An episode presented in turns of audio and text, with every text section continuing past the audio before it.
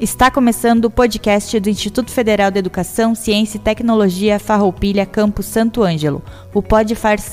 Produção e apresentação da Assessoria de Comunicação. Servidores Letiane da Ponte, Andrew Ferreira, Rodrigo Thomas e do aluno estagiário Lucas Maciel. Direção Adilson Stamberg, diretor-geral do IFAR Campus Santo Ângelo. Todo o conteúdo é de inteira responsabilidade de seus organizadores.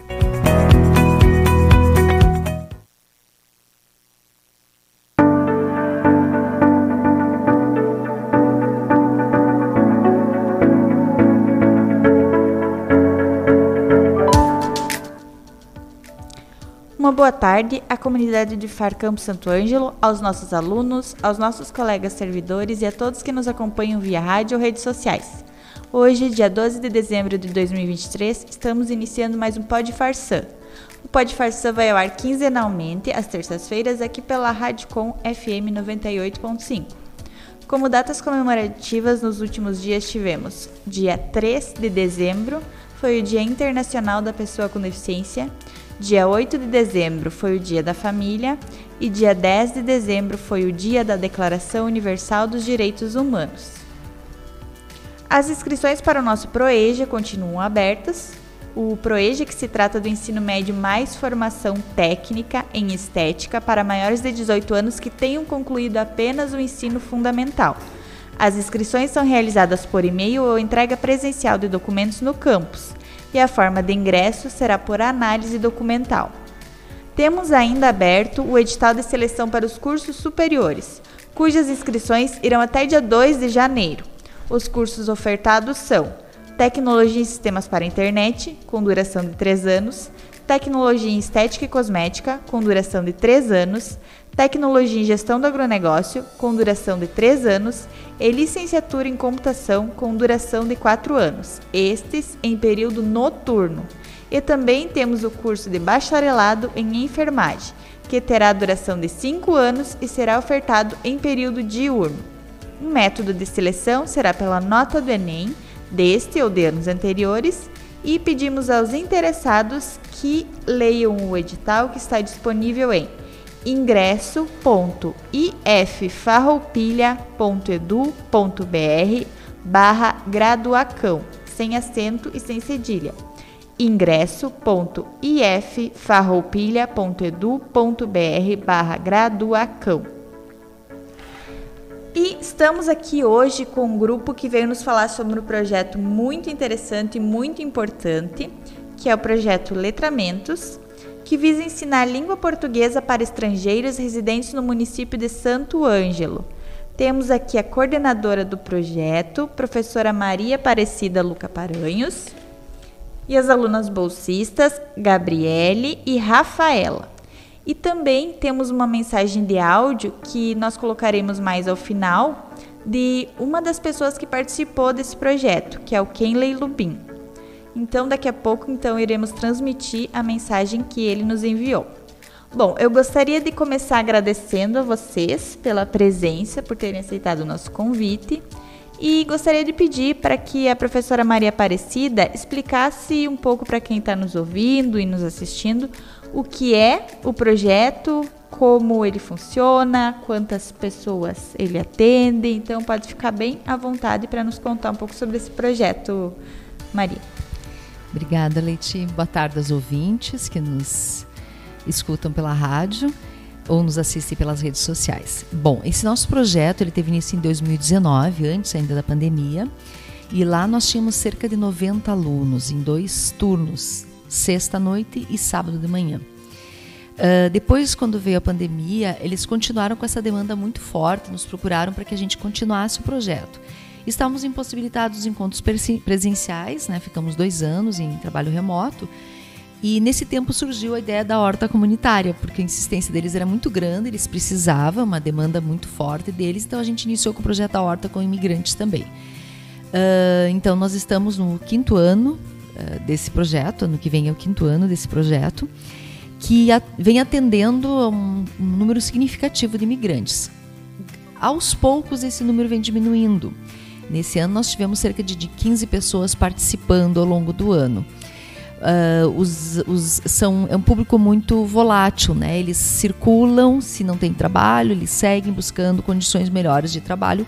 Que aqui em Santo Ângelo, basicamente, é, quem os acolhe como campo de trabalho é o frigorífico e alguns poucos em, no, no ramo da alimentação e em outras áreas, assim, mas basicamente é o, no frigorífico, sim, que eles, eles trabalham.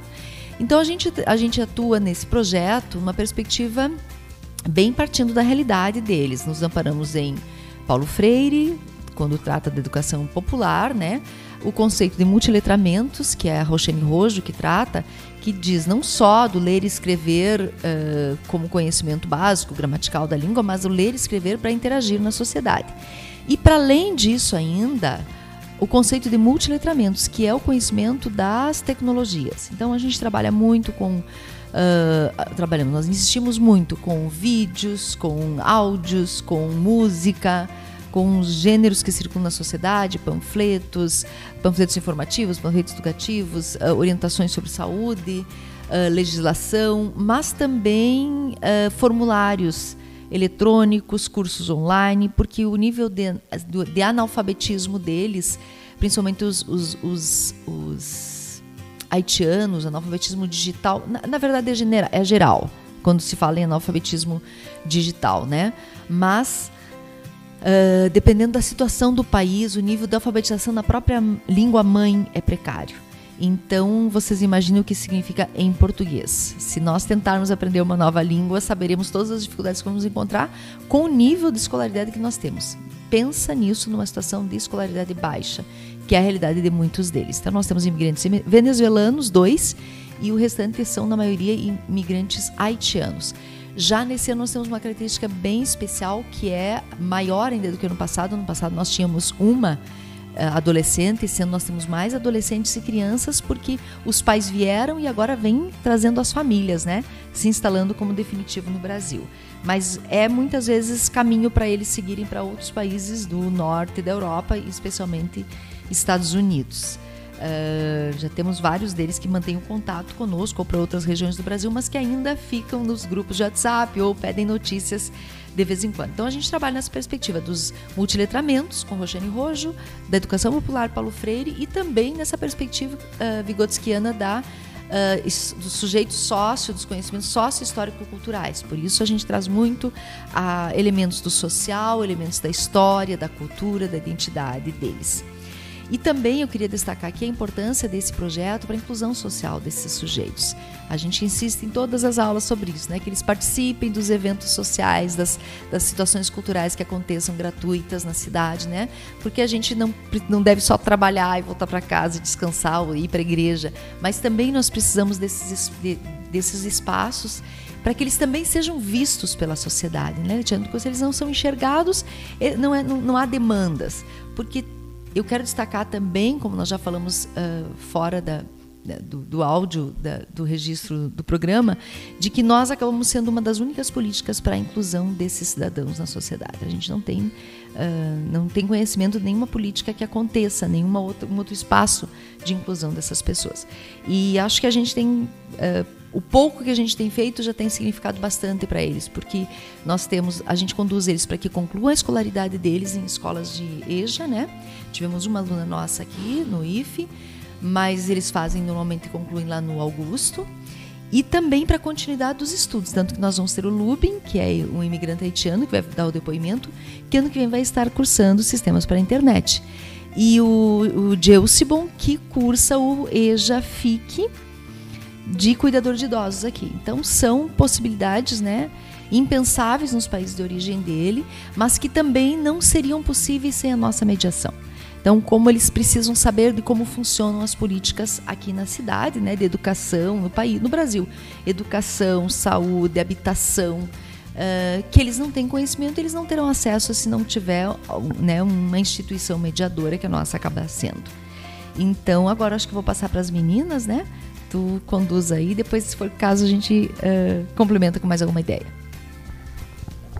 Sim, Cida. É, eu queria saber também, como você tem essas duas bolsistas que estão conosco hoje, eu gostaria de saber também delas é, qual é a participação que, que vocês têm no projeto e qual é a experiência que, que vocês estão tendo. Então, meninas podem se apresentar, fiquem bem à vontade, podem dizer a turma que vocês são, também podem nos contar. Fiquem bem à vontade, meninas. Boa tarde, meu nome é Rafaela, eu curso administração aqui no IFAR e eu estou no segundo ano uh, do ensino médio. Sou Gabriele Persanello, eu também curso técnico de administração, sou da mesma turma da Rafaela no segundo ano, ADM 22. Bom, a nossa participação no projeto, a gente meio que coordena junto com a Proficida durante as aulas, ajuda uh, aos afazeres das atividades. Uh, também uh, nos cursos online que eles, que eles fazem no IFRS. E durante as aulas a gente né, tenta participar com eles, ajudar também, não só na, nas atividades, mas também em outras coisas na fala da, da língua portuguesa. Bom, como a Rafa falou, a gente tenta ajudar eles ao máximo que a gente consegue. A gente não só trabalha com textos, depois a gente coloca músicas, poesias, coisas que vão com multiletramento para que eles possam aprender muito mais sobre a cultura, mas sem tirar deles, como pratos típicos que a gente faz em algumas aulas. A gente deixa eles com a maior parte da cultura deles, com assim uma forma de eles se identificarem dentro do país. Eles terem o local deles sem deixar a cultura deles de lado. Que é algo que acontece muito em, alguma, em algumas regiões, que colocam eles na cultura daquele, daquele local. Eu me sinto muito feliz de poder dar aula para eles, porque eu quero ser professora. E isso me ajuda muito a ensaiar, de certa forma, né? De ver como é que é, de ver se é isso que eu quero mesmo, porque tem que ter paciência, tem que ter vontade de estar lá sábado de manhã e fazer assim ver eles muito felizes, assim, já chegando dando bom dia. Apesar de alguns não falarem tanto, outros falam muito. Então acho que é, é ótimo isso. Eu queria destacar, né, sábados de manhã, né, Letiane? Então, as gurias são guerreiras, eu sempre digo isso para elas, são super responsáveis e estão sempre dispostas, porque uh, nas questões pedagógicas, assim, Uh, agora nós temos nós seguimos um material da CNUR que é para refugiados. Então encontramos um material muito muito interessante que vai trazendo as temáticas direitos humanos, saúde, habitação, uh, a questão da, da, dos direitos da mulher, os direitos da criança. Então isso esse material já nos deu um amparo muito muito legal assim, porque era bastante trabalhoso a gente elaborar né, cada lição uh, um, um, tema que fosse relevante. Assim a gente tem mais ou menos um conhecimento dessas pessoas que já estudam a questão da imigração e dos refugiados no Brasil. Então isso já nos ajuda bastante. As gurias são super atuantes, né? Uh, tem, são proativas, são dinâmicas, têm uma boa postura, um bom acolhimento com eles. E, e aí a gente vem o destaque né, da importância desses espaços no Instituto Federal para que as, uh, o, o, aluno se coloque como protagonista nesses lugares, se coloque também como um, um, lugar de humildade, de aprendizagem, como a Gabriele disse. Nós não detemos o poder, nós não detemos o conhecimento, né? A gente uh, está lá para uma troca que é cotidiana, que é é incrível assim o que, o que a gente aprende. Então, é, eu sempre louvo esses espaços de pesquisa, de ensino e de extensão que vão além da sala de aula. E acho que é isso que faz o diferencial nos nossos alunos e que eles querem realmente se sentem encorajados de seguir. E eu ainda não comuniquei para os alunos, mas o nosso projeto ficou em segundo lugar no ranqueamento do IF. Então, é um projeto que realmente tem um potencial uh, a expandir ainda mais. Que legal, Cida. Eu fico muito feliz quando eu vejo é, projetos assim e quando eu vejo a participação é, dos nossos alunos de uma maneira tão atuante. É, são projetos que engrandecem não só uh, os teus alunos lá da, da, do letramento, mas como os alunos aqui do IFAR, né, que estão participando disso. Imagina a experiência que vocês estão tendo. Parabéns por por terem essa disponibilidade e essa vontade de se inserir em projetos assim. Parabéns, Cida, pelo projeto. Sempre admirei muito, tu sabe. Acho muito importante. Eu queria destacar ainda mais uma, se me permite, se o tempo permite. Uh, como nós temos a participação da comunidade externa, né, em vários momentos, inclusive esse ano lá na, no, no, bairro, a gente está no, bairro Castelarim, que é um bairro periférico onde muitos deles moram. Então nós tivemos uma inserção muito maior na comunidade. E a escola nos acolheu, a professora Maroni, a diretora da escola, nos acolheu de braços abertos. Nós temos biblioteca, cozinha, climatizador, tudo à nossa disposição. E então a gente já participou em dois momentos, junto com a comunidade escolar, divulgando o Instituto Federal, divulgando nossos projetos, né, fazendo oficina com a comunidade escolar. Então foi um momentos, foram momentos de integração muito interessantes na verdade, acho que foram três. Inclusive, o lançamento de livro, o Dia da Família na Escola e o teatro. Nós tivemos uma apresentação do grupo de teatro do do Dionísio para o nosso projeto. Foi muito bacana porque eles tinham que apresentar para uma comunidade negra. E então buscaram o nosso, o nosso projeto para isso. Então, muitas vezes o nosso projeto acaba sendo a referência para muitas situações. O Ministério Público já nos buscou para fazer um trabalho, a universidade, a URI já vieram alunos de educação física fazer trabalho lá, já vieram alunos do direito fazer trabalho lá. Nós já fomos para a MTEC, para uh, eh, FECOP apresentar lá o trabalho.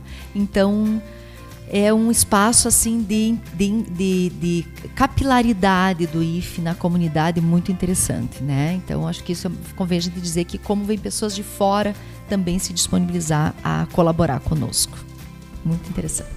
É, acho que as pessoas começam a perceber o quanto isso é necessário, né? O quanto, o quanto isso é importante. Imagina tá num lugar desconhecido, com uma língua desconhecida, cultura desconhecida. Então, essa referência que vocês estão sendo, eu tenho certeza que está sendo muito importante na vida dessas pessoas e de próximas que vão vir nos, nas próximas edições também, né? Pessoal, a gente vai ouvir um áudio do Kenley Lubin. É assim que pronuncia, Cida? Ele é um dos participantes do projeto, né, Cida? Então a gente vai ouvir um pouquinho sobre como é a experiência dele participando desse projeto. Ele encaminhou um áudio para a gente ouvir. Bom dia, meu nome é Kenley. Quero falar um pouquinho sobre os funções Projeto Português para Imigrante. Como vocês sabem, com muito movimento social, as pessoas sonham viver fora do país hoje tem por causa guerra, miséria, chegar a um país estrangeiro. Como antigamente o Brasil recebe muito imigrante, bem-vindos, bem-vindas a todos. Como no dia a dia a comunicação é essencial, né? Por isso as pessoas precisam aprender a falar. Às vezes tem as pessoas começam a aprender sozinho, quando chega a um ponto fica desanimado, deixa tudo e leva muito tempo para falar. Mês, anos, né? Muito anos. O projeto português ajudaram a falar mais rápido possível com seu familiar aprendizagem. As crianças, jovens, velhos, ficar mais animado para aprender no ambiente boa. Bom, pessoal, então essa foi um pouquinho da experiência do Kenley. Inclusive, é, o Kenley dá aula de francês para uma servidora nossa aqui do campus. Então, para vocês verem o quanto é importante essa troca. Ele tem as aulas de língua portuguesa do projeto e ele dá aula de francês para uma das nossas servidoras, né, Cid? Bom, gostaria de agradecer vocês mais uma vez pela participação, por terem aceitado o convite e parabenizar por esse projeto tão importante. Eu agradeço a todos que estiveram aqui presentes no dia de hoje e a todos os envolvidos na realização desse programa. Como hoje é nosso último programa antes do Natal, gostaria de encerrar desejando que este seja um momento de alegria, amor e união que compartilhemos sorrisos, lembranças e momentos especiais com aqueles que mais amamos. E que essa época nos inspire a sermos generosos, compreensivos e gratos. Não só nessa época, mas todos os dias do ano, né, pessoal? Então, Feliz Natal e até nosso próximo programa, dia 26 de dezembro.